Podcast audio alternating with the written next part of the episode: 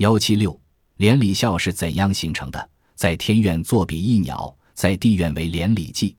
这是唐代大诗人白居易所作《长恨歌》中的名句。连理教是指两棵树的枝干合生在一起。北京故宫御花园里，乾安殿伏笔亭的旁边就有这样合生的树。连理教在自然界中是罕见的。相邻的两棵树的枝干为什么可以长得相依在一起呢？在树皮和木质部之间。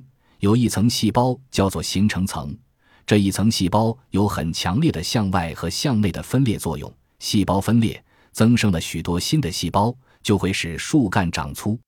如果两棵树在有风的天气里，树干互相摩擦，把树皮磨光了，到无风的时候，两条树枝挨近，形成层就密接在一起，互相增生了新细胞，就会长在一起。越是靠得紧，就越容易长在一起。古人从自然界里看到了连理孝的形成，就创造了人工嫁接的方法。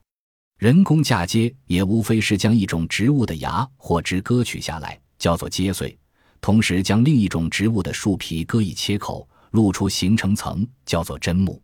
这样使接穗和砧木的形成层密接，用麻捆扎起来，过些日子就长在一起了。从古书上的记载来推断。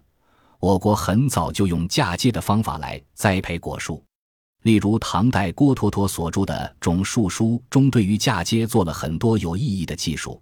书中说：“桃接李枝则红而干，梅树接桃则脆，桃树接杏则大，李树接桃则为桃李。”我们的祖先根据自然界中连礼教的形成，发明了嫁接术。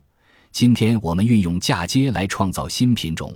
仍然是一种重要方法，如金鱼藻等沉水生活的叶片，叶子裂成丝条，嫩而薄，组织内部通光结构发达，机械组织退化。生长在强光下的植物，如夹竹桃，叶片草质而厚；生长在沙漠中的植物，如仙人掌，叶退化成针。有些植物的叶，由于功能上的改变，叶子变化就更大了。如豌豆的小叶变成卷须，能攀援在其他物体上，植物因而能充分接受阳光。玉米花序外面的包叶，就起保护花和果实的作用。叶的种种外形，给我们生活带来了许多启示。锯的发明，就是青年工匠鲁班被锋利的叶缘划破手指之后而设计出来的。